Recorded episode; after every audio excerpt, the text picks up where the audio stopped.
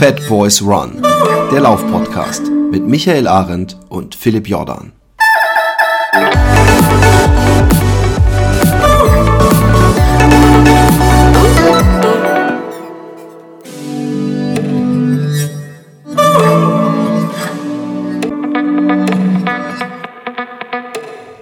Einen wunderschönen guten Tag, liebste Läuferinnen und Läufer, und heute mit einer ganz besonderen Folge, denn wir haben den großartigen Dennis Wischniewski zu Gast von dem noch größ, größ, großartigeren äh, Trail-Magazin und seinem Buch und, und, und, und, und, und, und. Äh, herzlich willkommen, Dennis.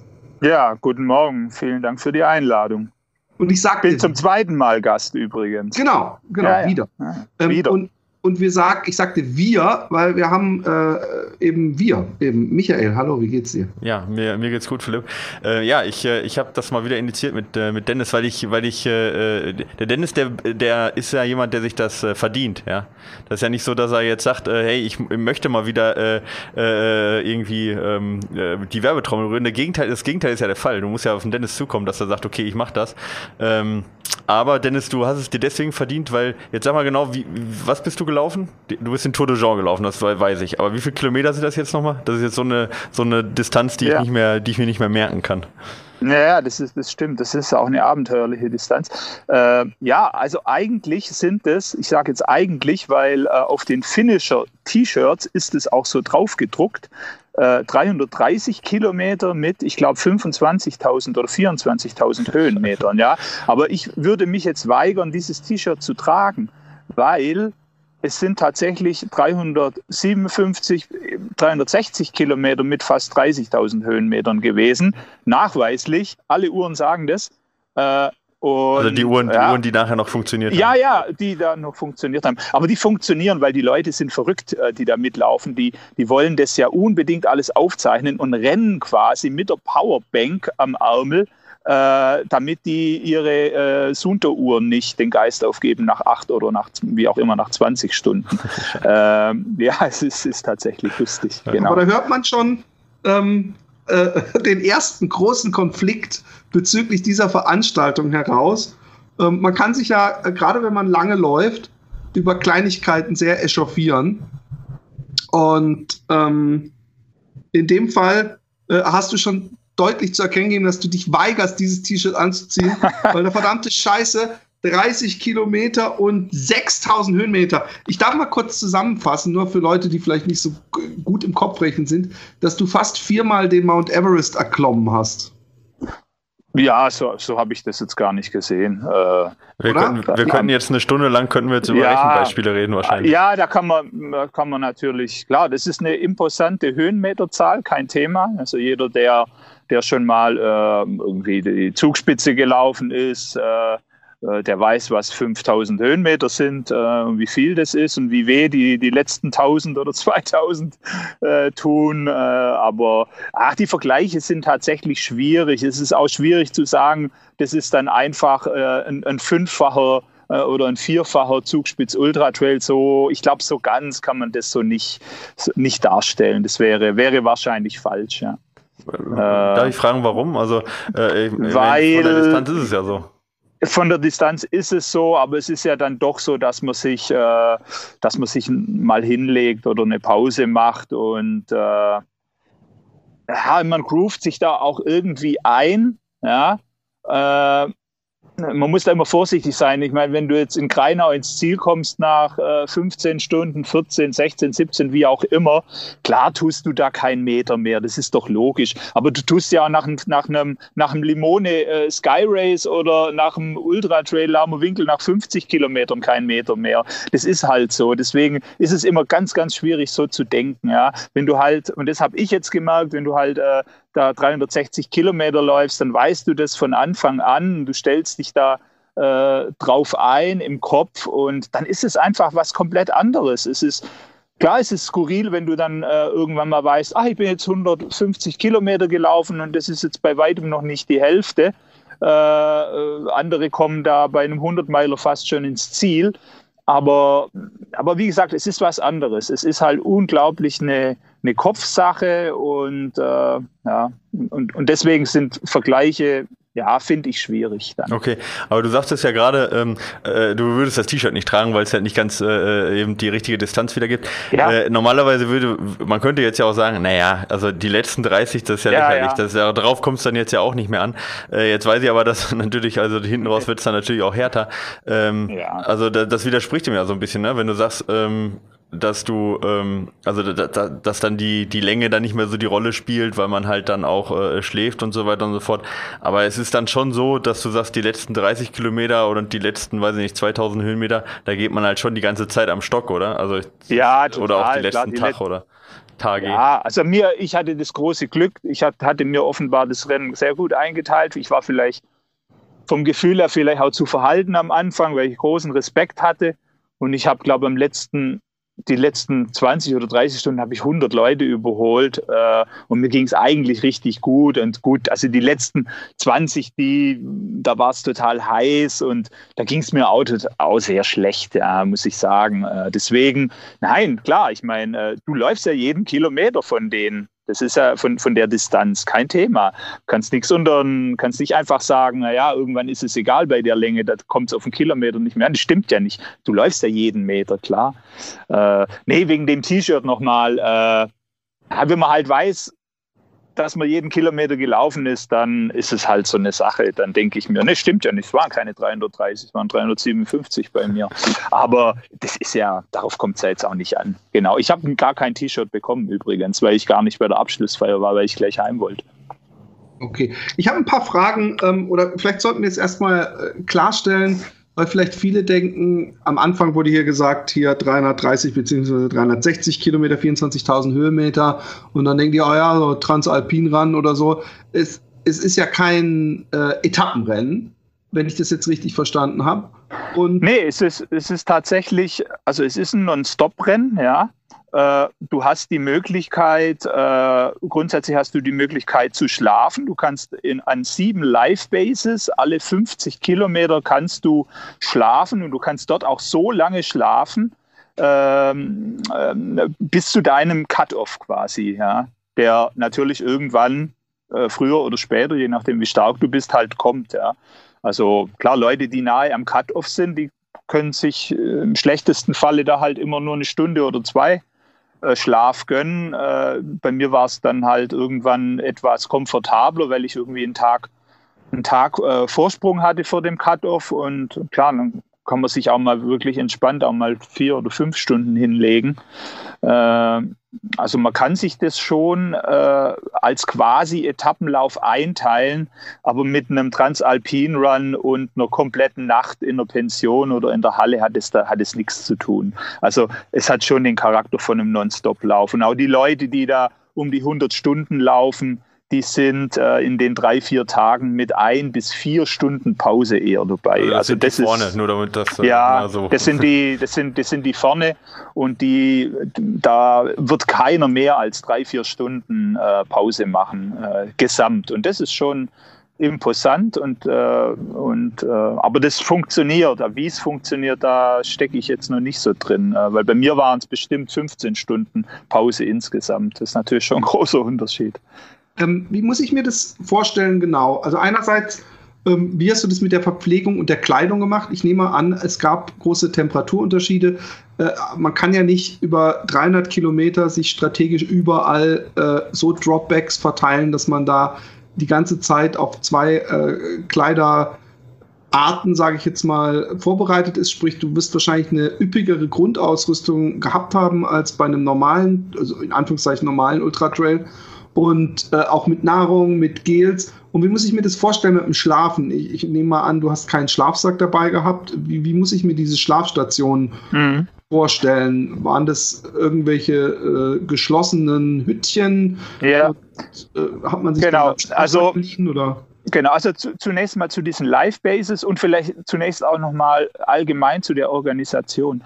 Äh, also der, der Lauf ist äh, fantastisch organisiert, äh, unglaublich professionell.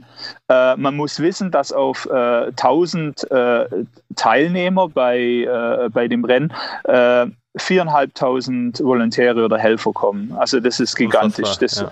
unfassbar. Das, das ganze Tal ist quasi, das ganze Austertal ist involviert, ist aktiv, Schulklassen sind da aktiv.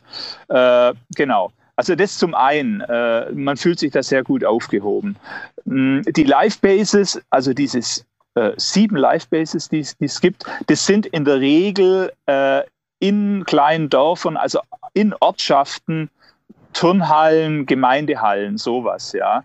Äh, die haben da äh, ein Bettenlager, entweder sind es halt Matratzen von der Turnhalle oder das sind irgendwelche Feldbetten mit äh, Wolldecken, so von der, ja, einfach auch vom, vom Roten Kreuz oder von der, von der Bergwacht oder von der Gemeinde. Du brauchst da keinen Schlafsack. Gut, ich habe so einen so einen Liner-Schlafsack dabei gehabt, eher aus Hygienegründen. Aber man braucht da nichts, man muss da ja, nichts mitnehmen. Der feine Herr. äh, genau. Äh, du hast eine Dropback äh, mit, ich weiß nicht, 60 Litern. Und diese Dropback, die wird quasi, sobald du die Livebase verlässt, wird die automatisch an die nächste Livebase geliefert. Das heißt, du kommst da an, egal wann, und kriegst direkt, wenn du reinläufst und registriert bist, diese, diese Tasche in die Hände gedrückt. Ja, ist eine ordentliche Geschichte, by the way. Bei, also ich weiß ich, nicht, mir, mir ist gerade kurz mal ein Schauer über den Rücken gelaufen, muss ich ganz ehrlich sagen, weil ich dachte, wie krass ist das organisiert? Also ich meine, wir reden jetzt vom Austertal, für die, die das nicht wissen, das ist auf der anderen Seite von Chamonix, also quasi Comayeur heißt äh, die Ortschaft. Äh, die ist jetzt ja nicht klein, die ist auch, also das ist ja kein, kein Dörfchen, das ist ja schon eine, schon eine kleinere Stadt, aber ja. das so zu organisieren, wenn ich mal schaue, wie andere Organisatoren Probleme Probleme haben, eine Strecke auszuzeichnen oder, oder dass im Ziel eine ordentliche Zielverpflegung ist, äh, das ist unfassbar ja. von der Organisation her. Ja. Nein, ist, ist es auch. Und wie gesagt, du kommst da rein, du wirst registriert, du hast eine Minute später diese Tasche in der Hand.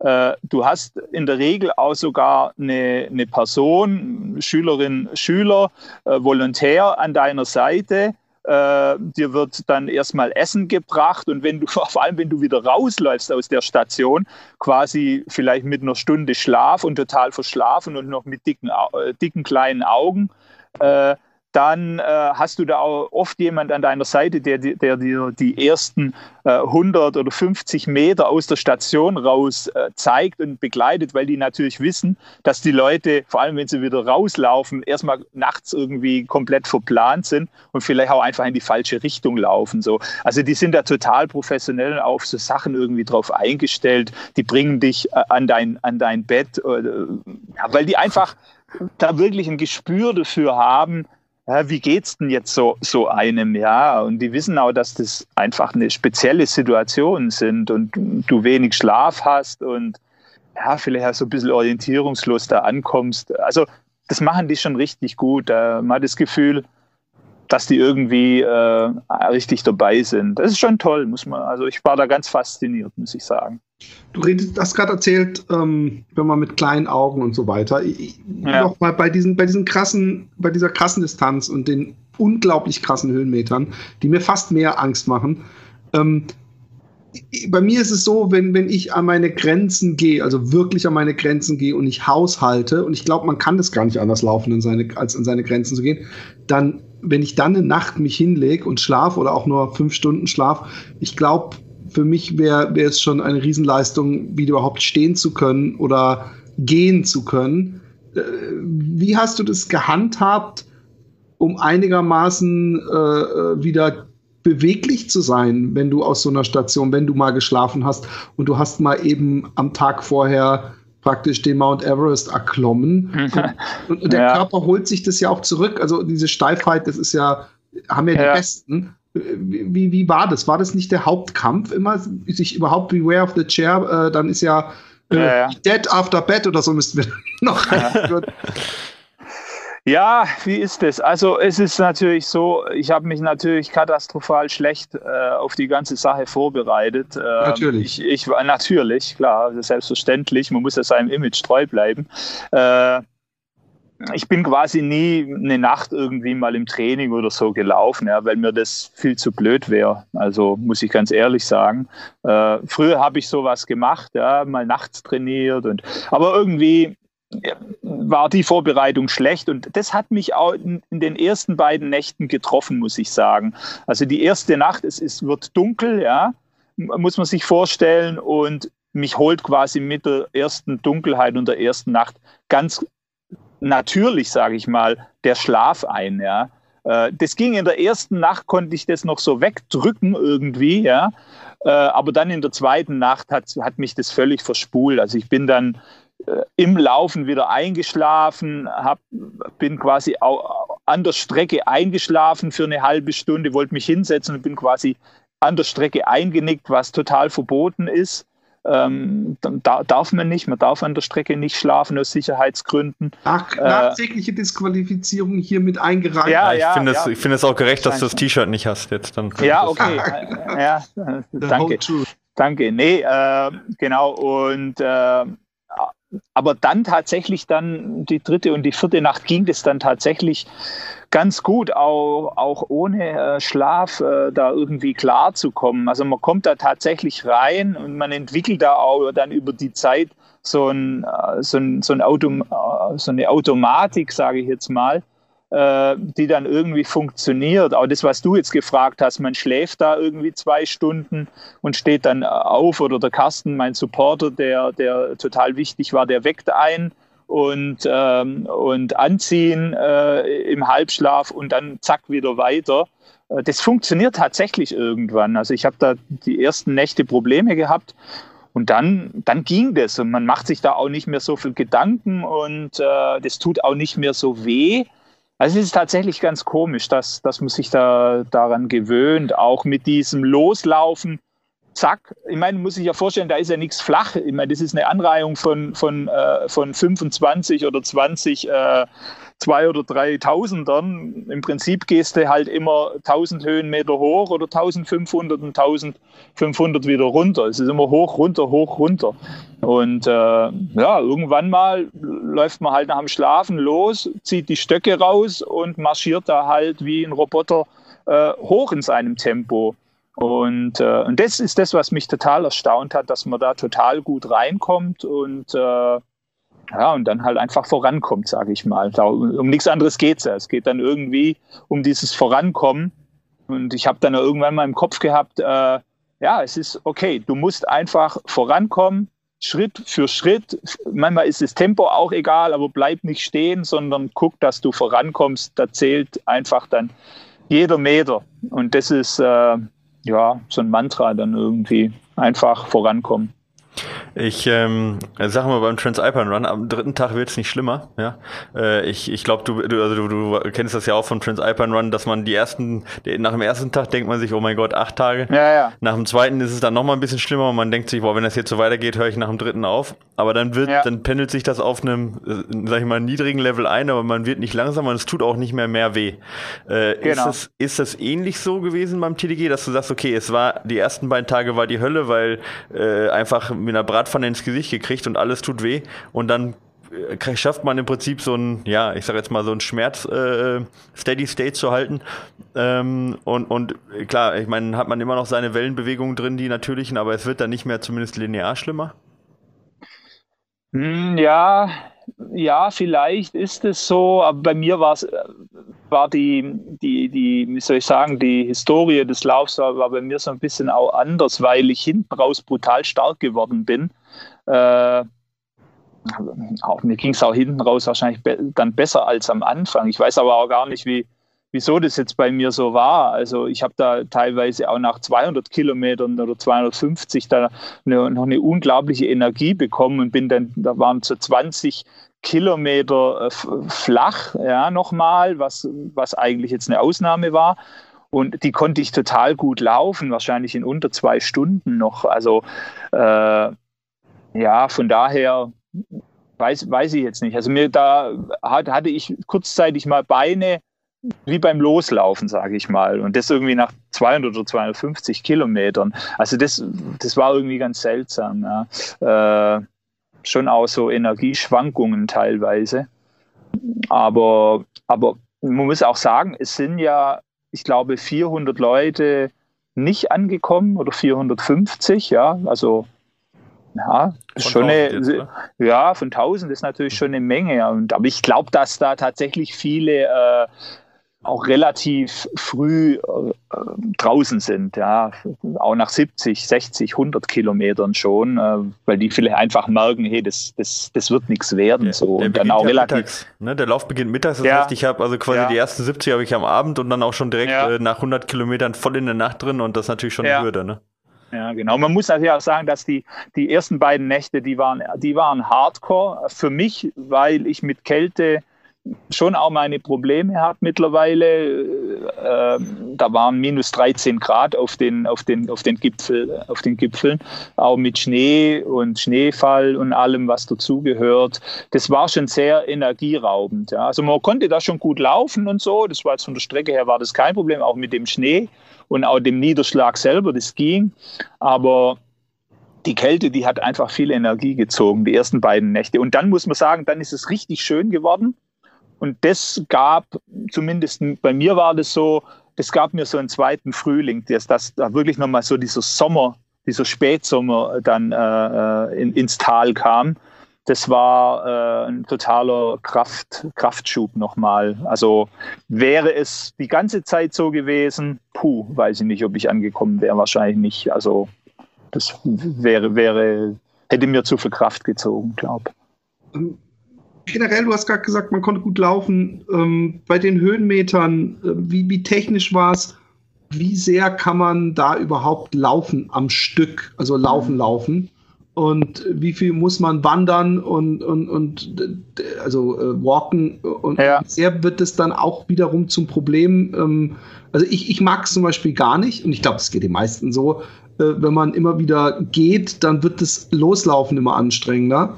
Ja. Und, ähm, es ist aber bei mir auch immer so, dass ich es gar nicht mag, gerade weil du gerade von Schneefall sprachst, weil wenn man läuft und man ist nass geschwitzt und dann kommt ein, vielleicht eine technische äh, Passage und man muss gehen, dann kühlt man aus und wenn man dann eine Stunde lang gezwungen ist zu gehen, wird es ja auch zu einem Riesenproblem. Also wie, wie laufbar, ich meine, man, man sieht es ja an den Zahlen, dass es nicht so wahnsinnig laufbar ist, aber wie laufbar war das Ding? Wie, wie, wie gab es mal richtig lange Stücke, wo du durchlaufen konntest? Äh, hm, ja, also, also grundsätzlich würde ich schon sagen, das ist ein technischer Lauf, klar. Das ist auch äh, hochalpin. Äh, aber man kann, man kann schon laufen. Ja? Also ich würde schon für mich jetzt beanspruchen zu sagen, äh, dass ich da auch viele Stücke gelaufen bin. Vor allem auch alles, was so bergab ging, habe ich schon versucht, viel zu laufen. Ja. Sonst kommst du ja einfach nicht voran. Also berghoch kein, kein Thema. Berghoch läufst du da nichts mehr. Da, äh, da muss man einfach, berghoch muss man einen guten, einen guten Schritt finden, äh, äh, viel Kraft haben und einfach sich hochschieben irgendwo mit den Stöcken. Und dann kommt man da auch toll voran, ja. Ähm, und bergab kann man, kann man, kann man absolut, kann man natürlich viel laufen, ja. Aber äh, das sind jetzt, da ist, man kann jetzt nie, man kann jetzt da keine, keine halbe Stunde oder Stunde am Stück wirst du da nie laufen. Da kommt dann immer irgendwie eine Passage, äh, ein Baumstamm im Wald oder irgendein ein, ein Fels, wo man drüber muss, wo du dann halt nicht mehr läufst. Also ja, man muss dieses, diesen Wechsel zwischen mal kurz mal klettern, gehen, äh, 50 Meter oder auch 20 Meter bergab einfach mal wieder kurz rennen.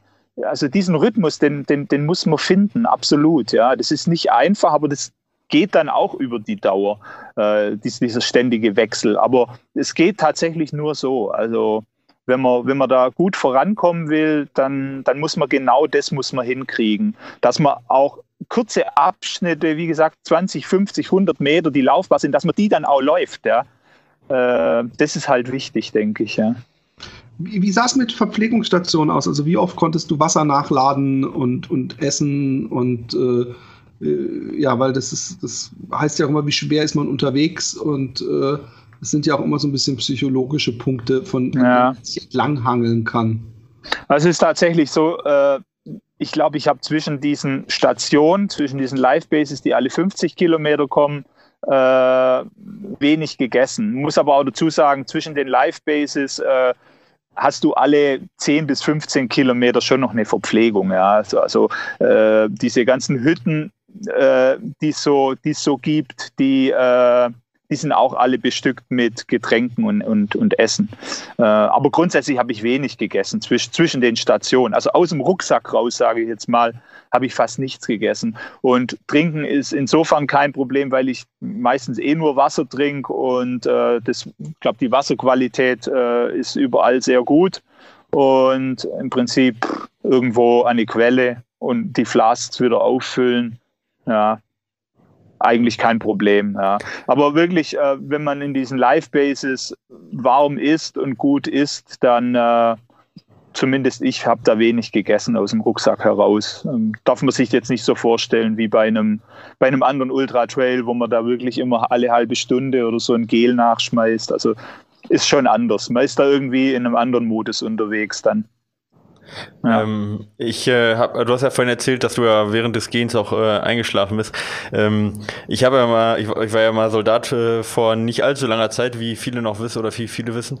Ähm, bei manchen ich war Übungen, Zivi. Ja, ich, ich weiß. Ja, ja, ich ja, aber ich finde gut, dass du jetzt auch mal ein paar Tage mal ein hartes Leben hattest. nee, äh, im Ernst. Ähm, ich, ich bin dann bei so Übungen oder sowas, äh, ist mir das äh, zweimal passiert dass ich auch beim Marschieren eingeschlafen bin. Äh, und einmal bin ich, äh, also bei einer Übung bin ich zweimal eingepennt und beides mal in so einen Straßengraben geflogen mit äh, 40 Kilo Marsch Marschgepäck, okay, und habe mir alles geprellt, was man sich prellen kann. Ähm, Jetzt äh, war das Schlimmste, was da passieren kann im Wald, eben, dass ich diese 1 Meter, 1,50 Meter in diesen Straßengraben reinfliege. Aber ich habe es nicht gemerkt. Ich bin aufgewacht, als ich eingeschlagen bin. Jetzt hast du vorhin aber auch erzählt, das ne, ist technisch mal ein äh, Fels hoch, mal ein Fels runter und du bist ja. eingeschlafen. Das äh, stelle ich mir auch als großes Sicherheitsrisiko vor. Äh, ich stelle mir auch den Veranstalter vor, wenn du sagst, die, du wirst rausgeführt, dass du nicht in die falsche Richtung gehst nach dieser ja, ja. Live-Base. Und danach äh, würde ich sagen, bei jedem, der rausgeht, würde ich sagen, oh, äh, bitte Gott, lass ihn bei der nächsten Live-Base ankommen. Ja? Weil, ja. Also eben aus den beiden Gründen, ja. Ich finde, wer nicht rausfindet, selbstständig, der sollte, der sollte schon gar nicht auf die Strecke ja, gelassen. Ja, eben. Wer sich nicht alleine anziehen kann, der sollte nicht im Hochgebirge unterwegs sein. Ja, so, so, so würde man ja normalerweise unter zumindest deutschen Sicherheitsbedenken würde man sagen, äh, kann, äh, kann, man ja nicht machen. Ja, da, wer, wer, wer nimmt, da übernimmt die Verantwortung? Wenn der Typ einschläft und mal einen Schritt neben den Trail macht, das ist ja lebensgefährlich. Also ständig und das ja. bei tausend Teilnehmern. Ja, also gut, ich, also ich kann natürlich immer nur für mich reden, beziehungsweise für das, was ich beobachte in meinem Umfeld bei so einem Rennen. Ja. Und die Leute, die so um mich herum waren, und es sind ja über Stunden und Tage hinweg oft die, dieselben Leute, da hatte ich jetzt schon den Eindruck, die haben das echt, die hatten das im Griff irgendwie, ja. Äh, was da jetzt weiter hinten los war, das kann ich jetzt, kann ich jetzt nicht sagen. Aber grundsätzlich, was ich erstaunlich fand, jetzt auch bei mir, trotz der Müdigkeit und auch der, der, der, der Fortdauer des Rennens und der Länge über Tage hinweg, äh, dass ich äh, unglaublich trittsicher war die ganze Zeit. Ja? Also man muss sich vorstellen, ich bin äh, nicht einmal hingefallen. Also nicht einmal. Ich habe ja, ich bin nicht einmal hingefallen. Ich bin doch, ich bin einmal hingefallen. Das war beim allerletzten Downhill von ähm, Refugio Bertone runter nach Courmayeur, wo äh, Carsten, mein Supporter, vor mir lief und einfach da nochmal mich unglaublich äh, gefordert hat, sage ich jetzt mal, und auch einfach wollte, dass ich da richtig nochmal schnell runterlaufe.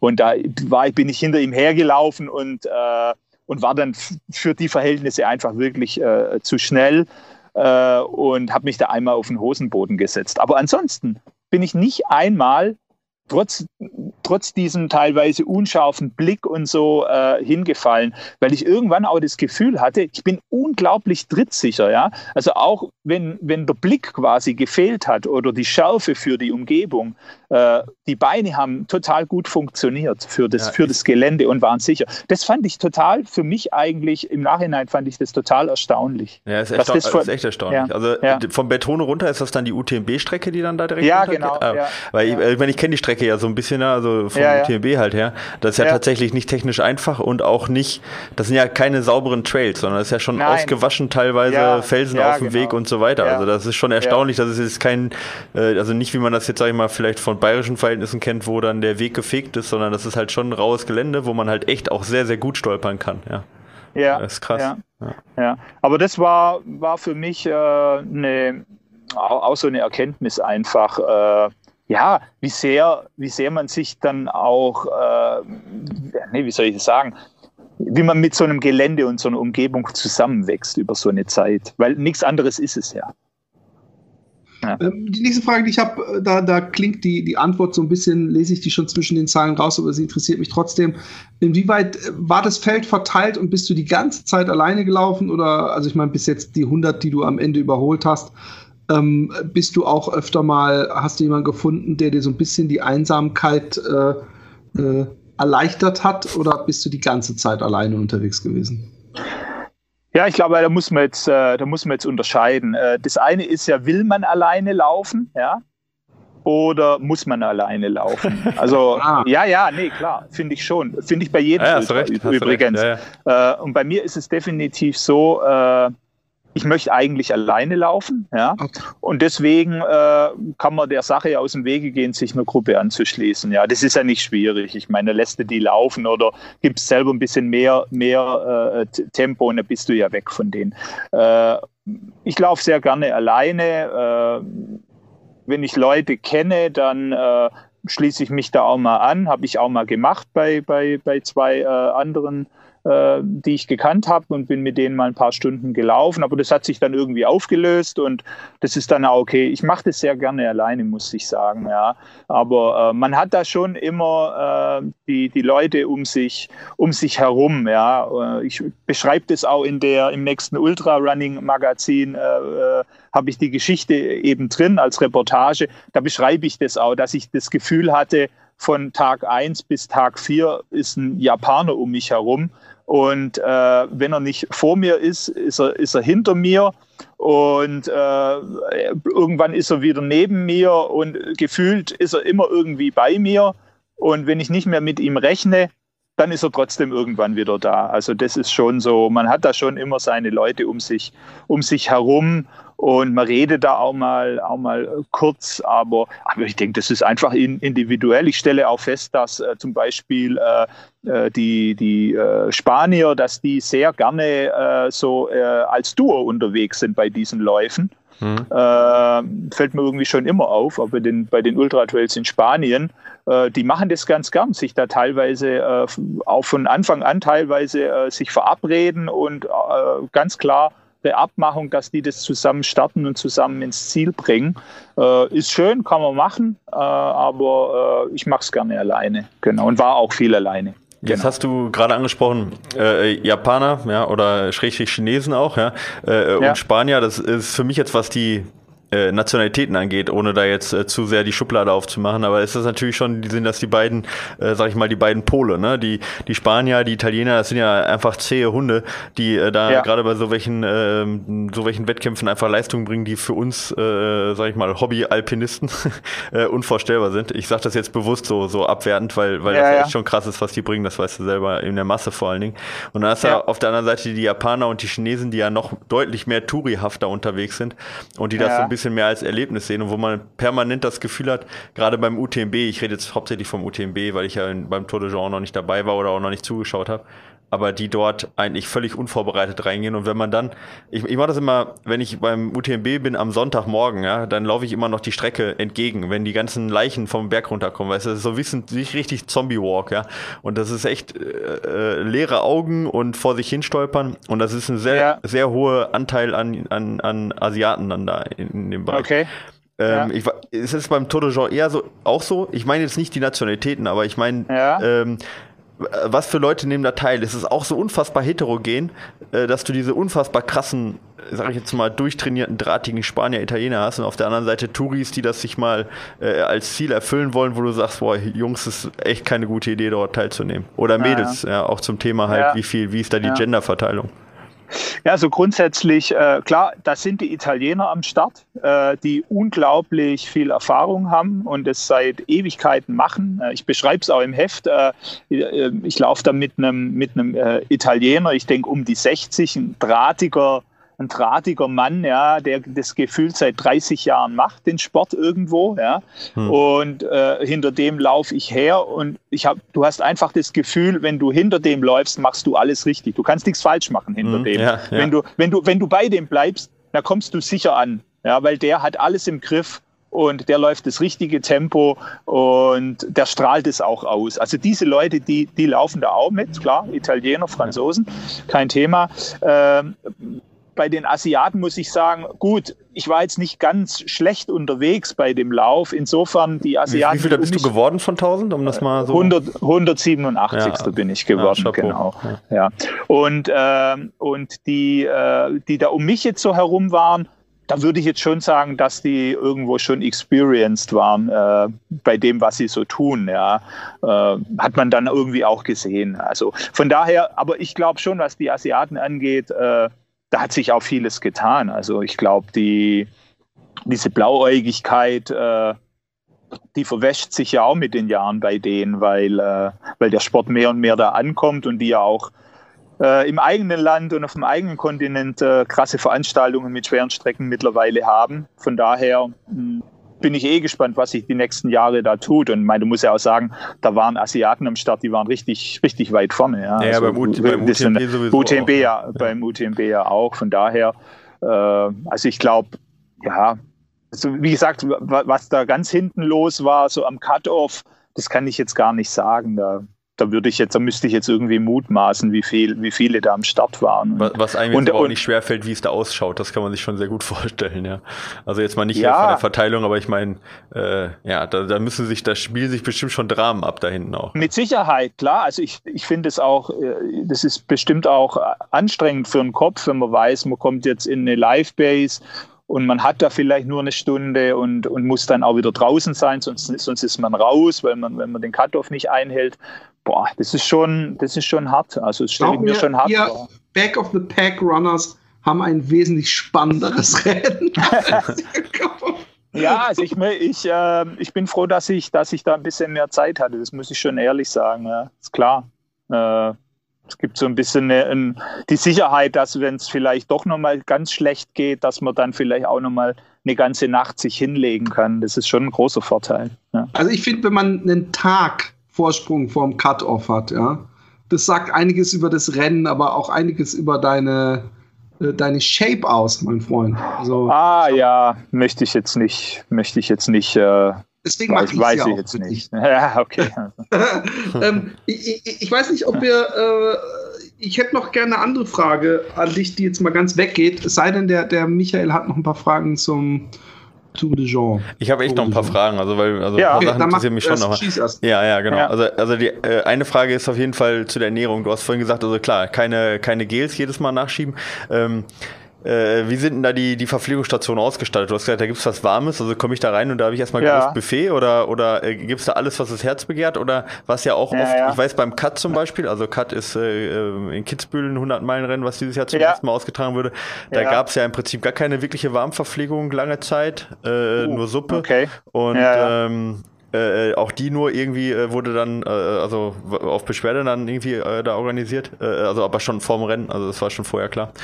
und da, ähm, man hört vom Tour de Jean, dass es halt echt ein, also weiß ich nicht, so, so ein Pizza-Wettkampf sein soll. Ist, ist das so oder sind das Vorurteile? Nee, ganz, also ganz so ist es nicht. Also es ist grundsätzlich so, wenn du in die ersten beiden Live-Bases kommst, dann denkst du, boah, wie geil. Also gibt's, da ist ja alles, was das Herz begehrt. Ja. Also, ich glaube, ich, glaub, ich muss da mal teilnehmen ohne laufen, ey, mit Jetzt, so einer, mit so einer Hospitantin, die dann einen ins Bett bringt und dann essen, was man Nein. möchte. Das hört ja, sich ja, gut an. Ja, okay. Ja. Nee, äh, du kommst da rein und dann, klar, da gibt es Suppe, äh, Brühe mit, mit Pasta drin, es gibt Pasta mit verschiedenen Soßen, äh, belegte Brote, Mortadella, guten Speck und so. Äh, das gibt schon alles, Obst, Schokolade, Kekse, Kuchen, alles, alles, alles, alles okay. Das ist bei den ersten beiden Live-Bases, äh, sorgt es für, für, äh, für große Augen und man denkt, das, äh, das ist es jetzt. Aber das relativiert sich natürlich schon. Also das ist dann so, ab dem zweiten Tag ist es dann halt doch irgendwie auch dasselbe immer und man kann es dann eigentlich auch nicht mehr sehen. Ähm, also wie All-Inclusive Urlaub. Ja, ja, vielleicht so ähnlich, genau. Aber die, das, die Sachen sind schon gut und man kommt da wirklich ja. gut damit klar. Also äh, das andere ist, äh, man hat ja die Möglichkeit in einem, in einem äh, Refugio äh, sich ganz normal Essen zu bestellen. Ja. Und die, da kannst du ja, das ist gut, das musst du dir dann halt, halt zahlen, das ist dann ja, halt nicht gut, inklusive. Ja. Aber da war ich dann irgendwie auf der Refugio Coda, eine ganz, ganz tolle, tolle Hütte äh, und habe mir da nochmal äh, Polenta bestellt mit Bolognese-Soße, zwei Stück Fleisch dazu, äh, einen richtigen Salat und also das kannst du dir ja alles bestellen. Äh, klar, man muss sich halt die Zeit nehmen und, und das dann wollen, aber äh, man kann sich da durch die Hütten fressen, das schon, ja. Okay. Ähm, noch eine Frage, bevor Philipp dann mal off-topic geht, aber jetzt, äh, wenn ich dich schon mal jetzt da dran, äh, und das interessiert sicherlich auch den einen oder anderen Hörer, weil wir hatten jetzt ja, ja auch zwei Athleten beim äh, TDG dabei. Äh, und ja. dann nehme ich natürlich auch mal sehr viel mit, was ich, was ich so hören kann.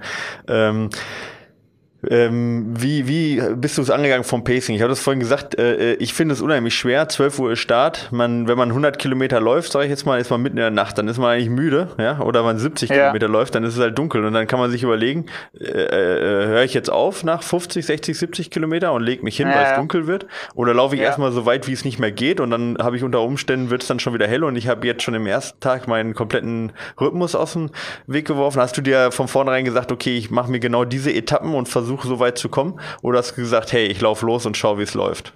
Und was ja, würdest du ich, jetzt anders machen vielleicht? Ja, also ich wusste natürlich, dass äh, Michael Arendt Training den Athleten einen äh, ausgeklügelten Etappenplan erstellt. Selbstverständlich. Selbstverständlich. Äh, nee, Mit Ernährungsplan. Die dürfen nichts essen, ja. was da angeboten wird, nur Gels. Ja, genau. Nee, äh, also ich hatte tatsächlich keinen Plan. Ja. Äh, ich ich habe es auf mich zukommen lassen und habe, äh, ja, man kann sagen, ich habe Fehler gemacht, aber vielleicht habe ich es auch einfach alles richtig gemacht für mich. Ich weiß es heute nicht, ja. Äh, ich, bei der ersten Live-Base habe ich, glaube eine Stunde geschlafen. Ja, vielleicht war das ein Fehler. Vielleicht hätte ich konsequent sein müssen und bei der ersten Live-Base bei äh, 50 Kilometer in der ersten Nacht, vielleicht hätte ich drei, vier Stunden schlafen sollen. Vielleicht wäre das besser gewesen. Vielleicht wäre es mir dann in der zweiten Nacht auch nicht so schlecht gegangen. Das weiß man halt nicht. Das, ich kann's, das ja. kann ich nicht sagen. Äh, ich weiß halt nur, dass, äh, dass ich äh, hinten raus halt unglaublich wenig Schlaf gebraucht habe, ja. Und äh, eben die ersten beiden Nächte halt mich der Schlaf so richtig eingeholt hat, so, so klassisch, so wie, wie wenn ich halt daheim bin und abends müde wird, wenn es dunkel wird irgendwie. Und äh, ich glaube halt mit einer, mit einer besseren, spezielleren Vorbereitung, mit ein paar Nachtläufen daheim, äh, hätte ich das wahrscheinlich besser im Griff gehabt. Und das würde ich jetzt auch anders machen. Und äh, ich, ich muss ja auch da wieder hin, ja, weil ich, äh, ich will das nochmal erleben, weil das so geil war. Und äh, ich möchte mich auch unbedingt verbessern, ja. Und ich weiß, diese Verbesserung, von der Zeit bei dem Rennen funktioniert nur über weniger Schlaf. Ja, das ist, da holt man die Zeit rein. Also klar, wie gesagt, bei mir waren das bestimmt 15 Stunden Pause und, äh, und da ist der Hebel. Also über, wenn man das reduzieren kann, dann, äh, dann äh, wird man halt einfach schneller sein. Das ist einfach so. Weil ich glaube nicht, dass ich so langsam unterwegs war, tatsächlich, wenn ich unterwegs war. Mhm. Äh, und das reizt dich auch tatsächlich noch. Also ich meine, wir reden jetzt ja nicht von einer sportlichen Leistung im Sinne von schneller Laufen natürlich, sondern Nein. in dem Fall wirklich von, ich gehe noch härter an meine Grenze und, und dann, ja. ich meine, Schlaf ist halt eine Sache, da kann ich echt auch ein Lied von singen aus meiner Vergangenheit, was echt keinen Spaß macht, daran zu gehen. Also es macht, das ist echt dann auch nicht mehr. Macht ich, ich, ich, ich mache ja. gerne Intervalle und ich quäle mich echt gerne, ja. Also das ja. darf auch wehtun. Aber wenn ich ja. zu wenig Schlaf kriege, das macht nie Spaß. Es ist immer unangenehm, es ist immer scheiße. Äh, hast du da genau. Bock drauf, daran zu knabbern? Also jetzt, ich frage frag da ganz ehrlich, äh, äh bist du sicher, dass du das willst? ja, ja, äh, ich glaube schon, dass ich da nochmal ran will, auf jeden Fall. Äh, aber das ist es ja. Wie du sagst, es macht keinen Spaß, daran zu gehen. Und deswegen will ich es dann nochmal probieren, weil ich habe eher das Gefühl, ich bin jetzt rangegangen, ja. Und ich glaube, mit einer spezielleren Vorbereitung, was eben dieses, ich sag mal, Schlafmanagement, sage ich jetzt einfach mal dazu mhm. so, äh, äh, komme ich da besser damit klar, ja. Also, also ich, das, das glaube ich schon. Ich habe ja auch mit Leuten geredet, die ganz weit vorne waren. Und ähm, ja, und das offenbar funktioniert es ja, dass man damit mit vier Stunden Schlaf, also ob es jetzt bei mir vier Stunden sind, das glaube ich jetzt nicht, aber ich glaube mit weit weniger mit einer Vorbereitung, das glaube ich schon. Aber nein, man muss es ausprobieren. Aber äh, ich bin selber erstaunt, dass ich äh, drei Wochen nach dem ganzen Ding, im Prinzip schon einen Tag, äh, nachdem ich angekommen bin, für mich klar war, ich will das unbedingt wieder machen, weil äh, das ist es. Das ist genau der Lauf, der mir Spaß macht und äh, die Veranstaltung, die mich so richtig packt, also wie noch nie ein Lauf. Und du weißt oder ihr wisst, ich mache das jetzt auch schon ein paar Jahre und habe viele Sachen gelaufen, aber mir hat noch nie sowas so angepackt. Noch nie. Also, und ich weiß auch, das wird die nächsten Jahre, jetzt sicherlich nicht jedes Jahr, aber es wird die nächsten Jahre, sofern ich das noch irgendwie machen kann, den Sport, äh, ist es mit Sicherheit die Veranstaltung, die, die mich da äh, irgendwie bei der Stange hält, sag ich mal. Ja. Ja, du hast ja gesagt, äh, Kälte hat dir Probleme gemacht. Es gibt ja in Australien auch so ein 450 Kilometer äh, quer durchs Outback Nonstop-Rennen. Ja. Ja. Wäre das da nicht vielleicht was fürs, fürs, für die Zeit danach? nee, ich glaube, die, äh, ich habe das ja einmal gemacht tatsächlich, äh, so ein Wüstenlauf vor, vor vielen Jahren ist gar nichts mehr, was mich reizt. Es ist tatsächlich für mich, äh, ich möchte jetzt den Leuten, die das regelmäßig machen, ich weiß, du hattest die auch im Podcast, äh, nicht zu nahe treten, aber das ist für mich okay, das habe ich einmal gemacht äh, und das reizt mich ein, einfach nicht mehr. Äh, ich glaube, ich habe mich den Bergen verschrieben, äh, den Höhenmetern. Äh, das hat für mich eine andere Dimension einfach. aber vielleicht täusche ich mich da auch. Eine Wüstenläufe haben bestimmt auch äh, viel, viel, viel äh, Dimension und Abwechslung und äh, aber für mich nichts, was mich jetzt äh, anspricht und abholt mehr. Ist einfach so. Ich möchte in den Bergen sein. Äh, ja, das ist es. Genau.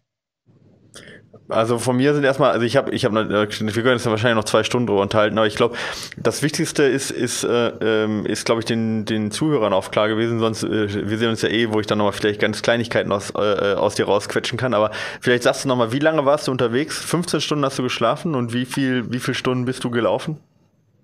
Also ich war insgesamt 124 Stunden unterwegs, genau. Wahnsinn, oder? Also 110 ja. Stunden 110 Stunden gelaufen, 15 Stunden geschlafen. Das heißt also im ja. Schnitt, ja, also immer äh, 8 Stunden gelaufen, eine Stunde gegangen oder sowas. Ja, kommt das hin ungefähr? Ja, irgendwie sowas. Ja, Nicht ganz vielleicht sieben kommt, Stunden, ja. eine Stunde, sowas in dem Dreh.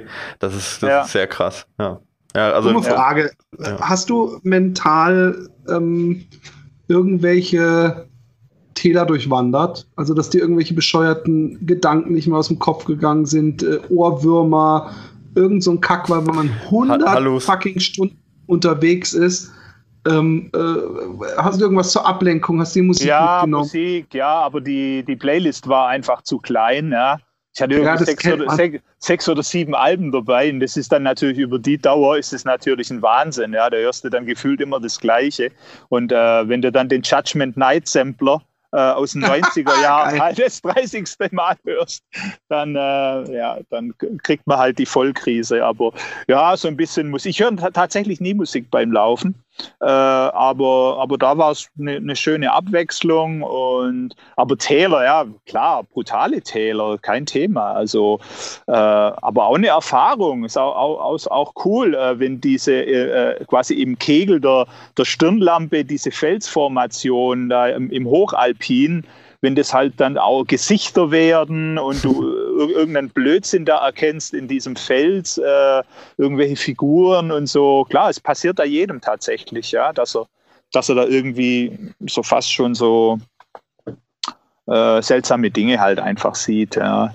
Äh, das hat man. Aber dann auf der anderen Seite hast du auch äh, immer wieder Momente, für ein paar Minuten oder mal für eine halbe Stunde, wo es dir total gut geht und wo du denkst, du läufst da auf so einem Höhenweg äh, tagsüber, die Sonne ist dann draußen und du denkst, hey, es ist perfekt, es kann nicht besser sein. Klar, die Beine tun ein bisschen weh, aber an und für sich äh, fühlst du dich unglaublich wohl in der Umgebung und in deinem Körper und die Energie ist da. Die Momente, die hast du ja auch immer wieder. Klar, aber halt in einer in einer Abwechslung, auch, auch mit Momenten, wo es, wo es schlecht geht. Äh, aber genau das ist es ja. Nur wenn es dir richtig schlecht geht, dann erlebst du natürlich die Momente, in denen es dir wieder gut geht, auch als absolute Höhen. Das ist, äh, ist das, einfach so. Ja. Und, ja.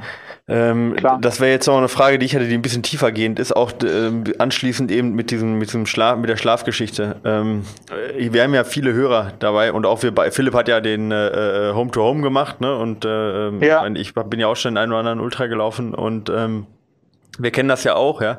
Ähm, was, und dann sind ja, also die normale Frage ist aber natürlich auch bei so einer extremen Sache, was treibt einen dahin? Ja, äh, jetzt hast du den gefinisht und jetzt sollte man eigentlich sagen, okay, Ziel erfüllt und es interessiert eigentlich einen Toten, ob du jetzt noch fünf Stunden schneller oder langsamer bist. Ja, da kriegst du auch jetzt ja. dann keine, also nicht mehr Fame oder sonst irgendetwas. Nein, klar, ja. nein, es ähm, auch, geht ja auch aber, nicht um Fame. Genau, es geht offensichtlich nicht um Fame. Das können wir, glaube ich, dann, das kann man, kann man ja. da festhalten. Aber ähm, das, man sagt ja, ein Ultra ist so ein bisschen so, so ein bisschen live in a nutshell. Also, dass du die, ich meine, wir sind in unserem Alltag sind wir sehr gleichbleibend. Wir haben keine, wir haben keine emotionalen Höhen und Tiefen oft, ja, sondern, also, Gott sei Dank ja auch, ja. Aber ist das das, ja. was du dann auch suchst, dass du sagst, ja, die, die Schmerzen sind äh, außergewöhnlich, aber dafür sind auch die schönen Momente außergewöhnlich und das ist genau das, wofür man eigentlich lebt oder was, was eigentlich einen, einen glücklich macht? Ist es das, wo du dann auch vielleicht sagst, boah, das möchte ich eigentlich jedes Jahr erleben? Also macht es das aus oder, oder was treibt ja. dich dahin? Ja. ja oder ist es einfach nur die Jahr Natur? Also? Ja. ja.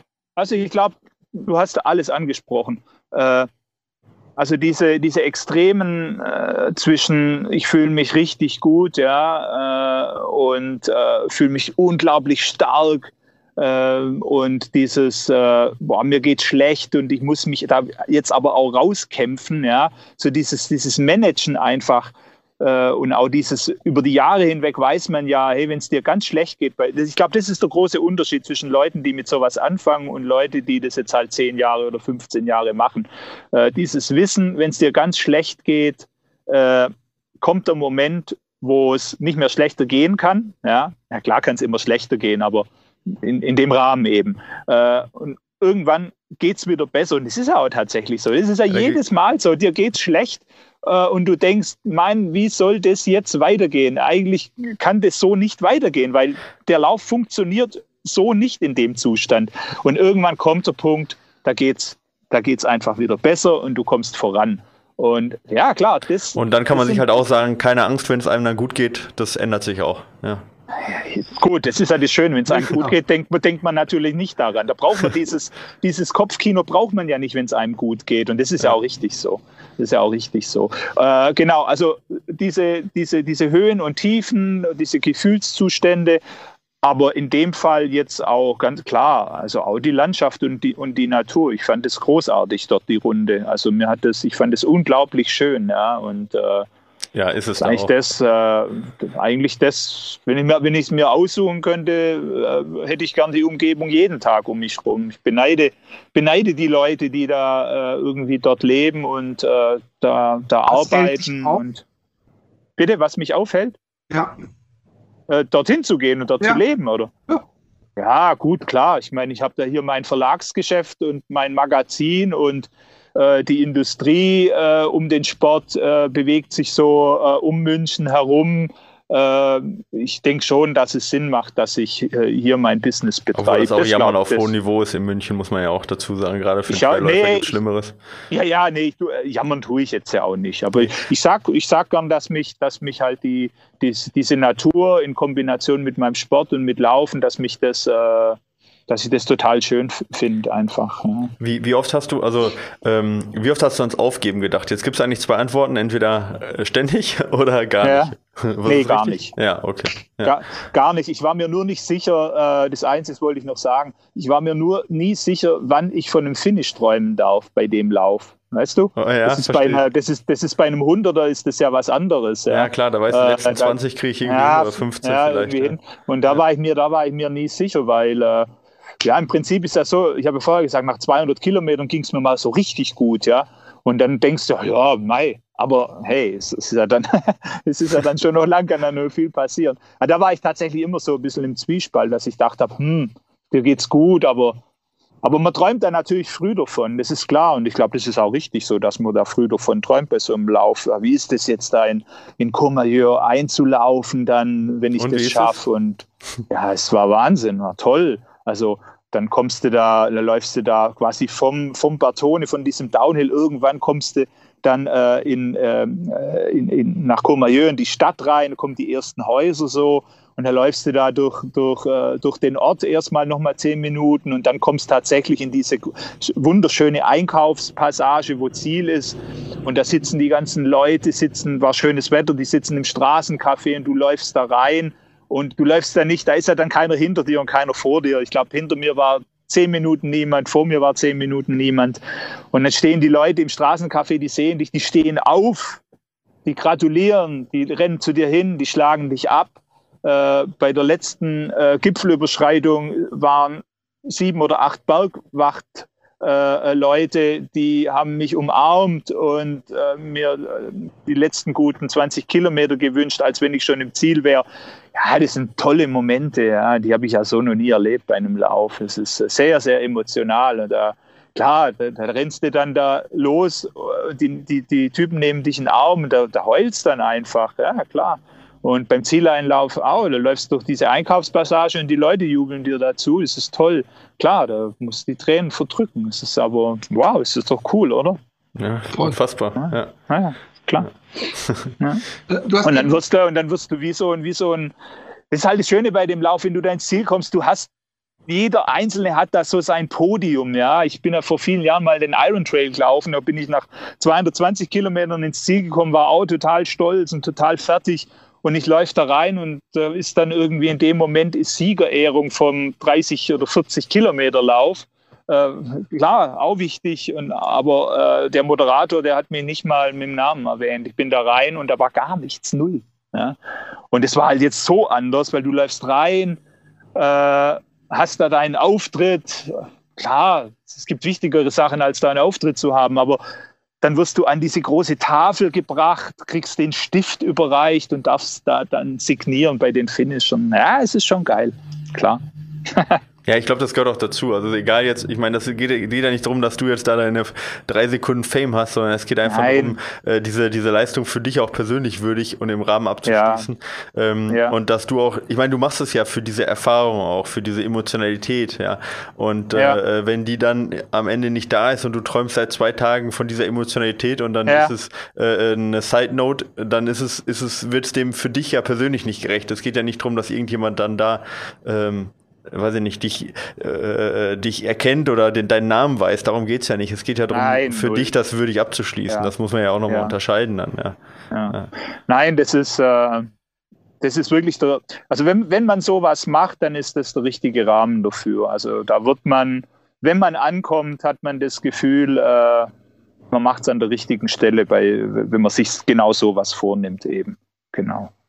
Ja. Du, du hast eben angesprochen, äh, ähm, in München wegen Trail Magazin und ich glaube, es gibt wenige, die wahrscheinlich den, den Sport und die Lage des Sports immer so gut fühlen oder miterleben oder da am Zahn der Zeit sind wie du. Äh, alleine schon aufgrund äh, de, de, de, als Chefredakteur der, der Trail musst du mit Leuten reden, musst dich mit Rennen beschäftigen, musst dich mit Trends beschäftigen.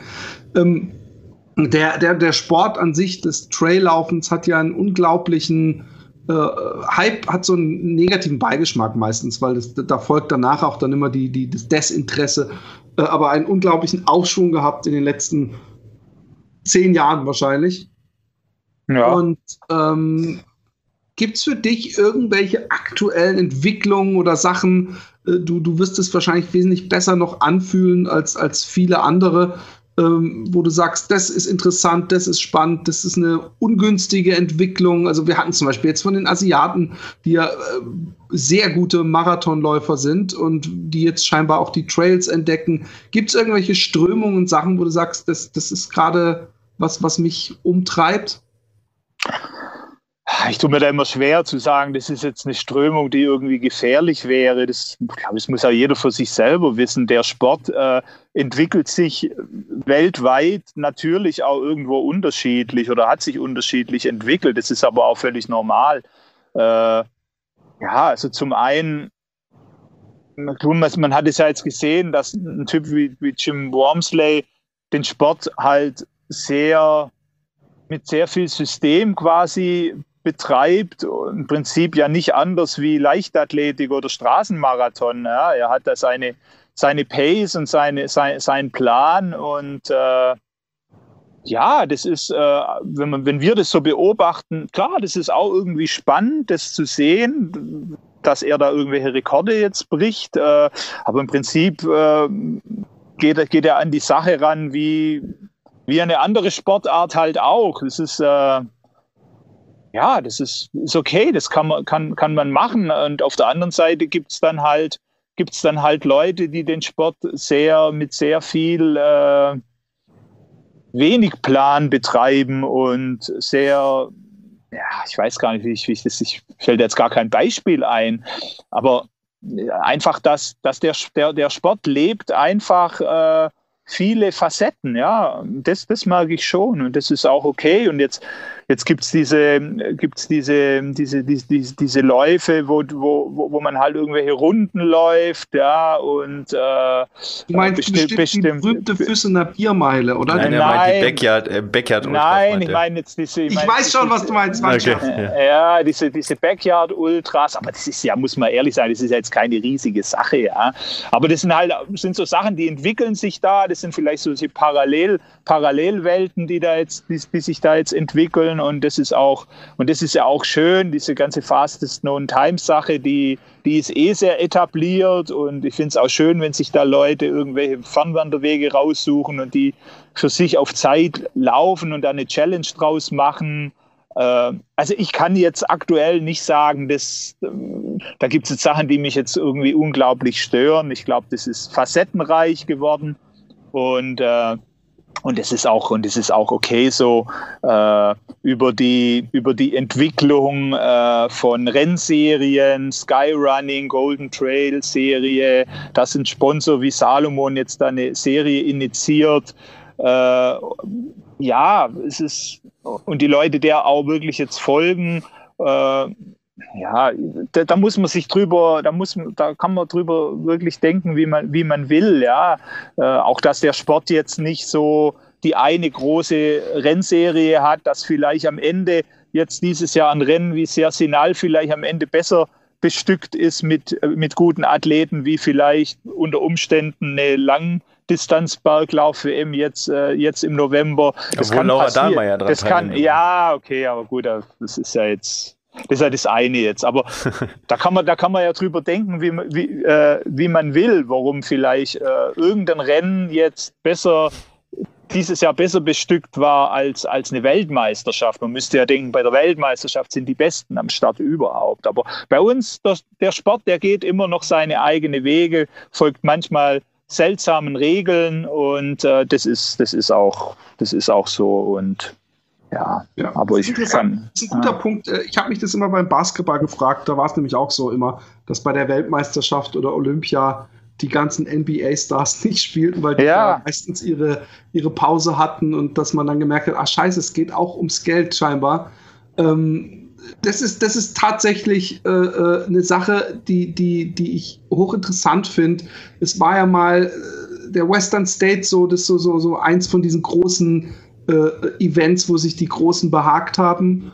Und äh, jetzt, jetzt ist es eben äh, die, die, äh, ähm, ähm, der UTMB so ein bisschen auch. Und, und vielleicht ist es das ja eigentlich ganz, ganz geil so, dass es, dass es äh, nicht so einen die, die Weltmeisterschaften auch gleichzeitig ein Monopol haben auf äh, das. Ja, es Interesse. ist ja eh, ich meine, ich meine, der Micha weiß es auch, der Sport, der lebt, äh, der, der lebt ja nicht nur in einer Distanz, ja. Mhm. Und, und das ist schon cool, was sich die letzten Jahre getan hat, dass eben, äh, dass eben auch ein 30 oder 40 Kilometer Rennen äh, wirklich sehr viel beachtet ist. Äh, und auf der anderen Seite halt ein 100 Meiler. Und das ist, das ist super. Also, und dass sich da auch dann unterschiedliche Athleten einen Namen machen auf unterschiedlichen Distanzen und sich da, sage ich mal, dafür, dafür vorbereiten.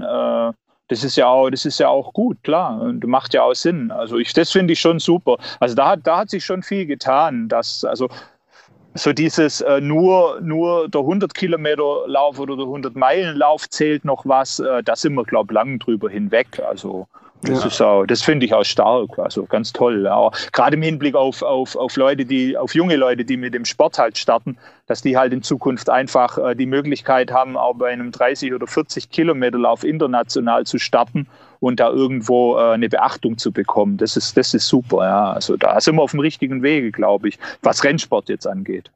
Mhm. Ähm, du hast eben auch angesprochen, Fastest Known Times äh, Geschichten. Du bist selber ja mal, ähm, äh, ich hoffe, unsere Leser, die es noch nicht gemacht haben, kaufen sich das Buch einen Sommer lang, was man wo bestellen kann? Ja, also beim Trailmagazin, äh, also trailmagazin.de ganz normal in unserem Shop kann man es bestellen. Und naja, gut, auf Amazon kann man es natürlich auch bestellen. Ah, okay, aber das ist ja schon was. Ähm, ja. Und ähm, jetzt ist meine Frage noch, ähm, Gibt es da für dich nochmal Bestrebungen, dir selber was zu schustern? Also ob jetzt Fastest No Time muss es ja nicht immer sein, aber einfach ein Abenteuer, äh, ein, ein Etappenabenteuer, was du dir selber äh, bastelst. Also, ja, es ist eine gute Frage. Also, und auch eine klare Antwort. In der Richtung nicht mehr. Also, dass ich jetzt äh, irgendwie vorhätte, ich bin jetzt einmal durch halb Europa gelaufen, dass ich jetzt um die halbe Welt laufen muss. Statt 2000 Kilometer müsste ich jetzt 5000 am Stück laufen. Äh, das habe ich gar nicht mehr. Also, da bin ich man muss ja nicht immer mehr, man kann auch sagen, diesmal genau. den Osten. Ja, also dieses, so. dieses Meer, also das habe ich gar nicht mehr und vielleicht auch in dem Maße jetzt 40 Tage oder zwei Monate am Stück zu laufen, glaube ich, habe ich tatsächlich nicht mehr. Äh, auch nicht in anderen Regionen. Das ist, so, das ist tatsächlich so ein bisschen für mich äh, abgehakt. Ja, will, will ich auch nicht mehr. Äh, aber was ich gerne nächstes Jahr machen würde, und das ist auch äh, geplant, eher so auf der Suche nach, äh, nach Geschichten äh, andere Leute besuchen, die mich inspirieren, mit denen laufen, was drüber schreiben, mit denen mal ein paar Stunden laufen gehen. Das ist so das, was ich für fürs nächste Jahr mal geplant habe. Weil ich hatte es vorher schon angesprochen, äh, was ich tatsächlich interessant finde. Wir reden von einem Sport, von Trailrunning, aber äh, ich würde gerne mehr noch äh, recherchieren und entdecken, wie hat sich der Sport an, in verschiedenen Ländern eigentlich entwickelt. Okay. Genau. Das ist so das, was ich plane. Dann müssen die Leute halt nur ähm, auch sich darauf einstellen, dass sie dann mit dir nachts laufen müssen, wenn du dann in der TDG-Vorbereitung bist. Ja, aber, ja, müssen viel bei Nacht, müssen ja. viel bei Nacht laufen. Genau. Ja, genau. Okay. Ja. Ja, hört sich interessant an. Ich bin gespannt, was rauskommt. Ich, äh, du ja. hast mir das ja auch schon mal gesagt, du hast es ja auch schon veröffentlicht gehabt, glaube ich. Also bin, genau. bin ich echt gespannt und ähm, ja, also von meiner Seite, ich unterstütze das, was du sagst. Ja, ich meine, es gab halt immer wieder Bestrebungen, auch in Deutschland, äh, Trailrunning einzuengen und äh, normativ zu sagen, ne, was soll, wie soll Trailrunning genau sein? Und das ist kein Trailrunning mehr und das ist schlecht fürs Trailrunning. Und ja. es zeigt sich doch, dass der Sport in welchen, in guten und in schlechten Auswüchsen doch dann stärker ist und sich seinen Weg sucht.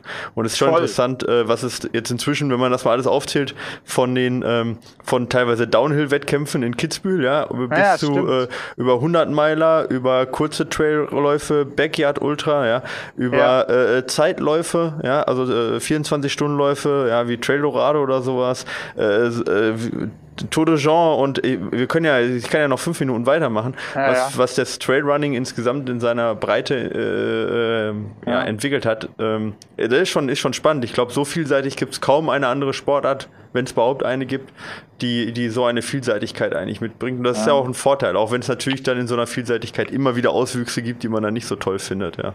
Klar. Nee, und ich glaube, das große Fazit ist auch, keiner, keiner hat recht am Ende. Weißt du, es gibt ja Leute, die wir haben das ja immer wieder, dass es Leute gibt, die machen dann in dem Sport eher, bewegen sich in der Einrichtung und die glauben, sie haben da irgendwie Recht damit. Aber darum geht es ja nicht. Niemand hat irgendwie Recht. Wenn heute noch einer meint, er muss äh, vom Tal hoch in die Hütte laufen oder zur, zur Station hoch und muss äh, runterfahren mit der Bahn konsequent, weil das nur so gut ist für ihn, ich rede jetzt von Parklauf, dann ja. soll er das so machen, dann ist das okay. Eben, ja, aber äh, meine Erfahrung ist, äh, man kann hoch und runter laufen und man äh, kann dabei auch gesund bleiben. Ja, das ist halt, die Diskussion hatten wir ja auch vor vielen Jahren tatsächlich. Ja, da waren wir ja auch, da redet ja heute fast niemand mehr drüber. Ja. Richtig. Äh, aber, aber, das so ist okay jetzt. Ja, so wird es in 20 Jahren vielleicht sein, dass man da wieder ganz andere Sachen sind. Und ich finde das eigentlich ein schönes Fazit, auch im Hinblick auf so einen Lauf, den du gemacht hast, dass man teilweise nicht fragen muss,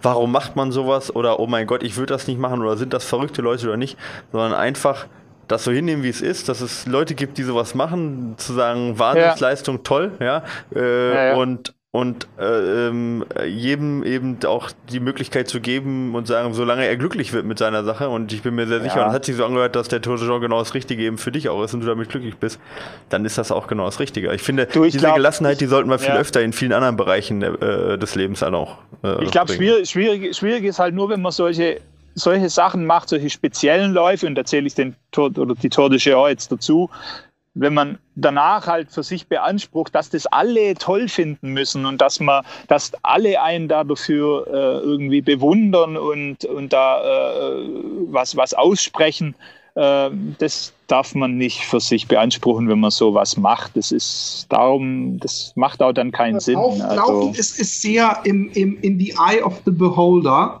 Ähm, weil ich glaube, wir kennen es alle mal, wenn man seinen ersten Lauf gelaufen ist dass wahrscheinlich jedem von uns hier auch irgendwann mal der Gedanke durch den Kopf geht, oh, da gibt es Leute, die laufen nicht nur Marathon, die laufen noch weiter. Und man, man, man hat vielleicht gerade mal die 10-Kilometer-Marke geknackt, dass man denkt, ja, aber die haben einen an der Waffel. Und, und alleine, wenn man dann irgendwann eines Besseren belehrt, weil man Teil dieser Gruppe geworden ist, das sollte eigentlich so einen, so einen Lerneffekt im Leben haben, dass man nie irgendwas zu schnell aburteilen könnte, weil rucki zucki ist man vielleicht selber äh, Teil dieses Ganzen. das stimmt, ja. Ähm, ich würde sagen, wir sind jetzt, äh, also ich weiß, dass, äh, ich meine, wenn man jemanden hat wie, wie dich als Gast, ja, der halt auch in der Szene so drinsteckt und auch selber so viel Erfahrung gemacht hat, könnten wir wahrscheinlich noch eine Stunde weiterreden. Ähm, aber ich glaube, für viele war es jetzt eine super super ja. Zusammenfassung, ja. Ähm, äh, und ähm, ja, genau. Philipp, du hast noch eine kleine Frage, ich würde sagen, und dann. Nee, ich habe einfach eine kleine Anmerkung. Dennis, ja. Ich wollte generell mal sagen, vielen Dank, was du für diese Szene machst. Äh, du, du kugelst dir den Arsch aus. Äh, solche Leute wie du sind wichtig. Meistens wird es leider immer nur bemerkt, wenn sie dann nicht mehr da sind. Also nicht, dass du stirbst, sondern was weiß ich, irgendwann äh, Schwertkämpf 20, Schwertkämpfe Jahren, im, äh, in Franken. Die, die Trail nicht mehr gibt oder so. Und ich weiß, es, du kriegst wahrscheinlich viel öfter Kritik und Scheiße drauf. Ich finde, man darf ruhig mal sagen, ey, sau gut, was du machst. Mach weiter so. Du, du, äh, äh bist ein wichtiger Teil dieses Ja, Ganzen. danke, danke. Aber ich muss sagen tatsächlich, dass äh, die, die äh, Kritik, die äh, hält sich äh, aktuell in Grenzen, ja. Äh, da kommt relativ, relativ wenig äh, Gemecker und Gemoser. wir sind, sind eigentlich recht zufrieden mit dem Magazin und wie es läuft und sind auch personell da ganz toll aufgestellt, macht sehr viel Spaß. wir verkaufen tatsächlich Hefte. Und äh, ich glaube, das geht schon noch ein bisschen weiter. Das freut uns, liebe Hörer, ähm, das Trail Magazin, falls ihr nicht schon lange Abonnenten seid, äh, werdet das äh, auch, es gibt da auch so, so seltsame Soldaten. Ich war übrigens T5, um dieses ganze, diesen ja, Zirkel nochmal abzuschließen, ähm, die da Texte drin schreiben. Ähm, kauft euch das Buch und ansonsten, äh, Dennis, äh, dir äh, alles Gute auf weiteren Abenteuern. Danke, danke für die Einladung, danke für das nette Gespräch. Äh, Micha, du musst deine Struktur noch abgeben fürs ja, Training. Ja. Das musst du unbedingt machen da. Wir kommen wieder in Teufelsküche mit der Druckabgabe von Ultra Running. so sehen wir mal, wie das, das ist. Na, super. Also, danke, ich wünsche euch was. Ciao. ciao. Mach's gut. Tschüss. Ciao. Ja, ja auch. Ciao.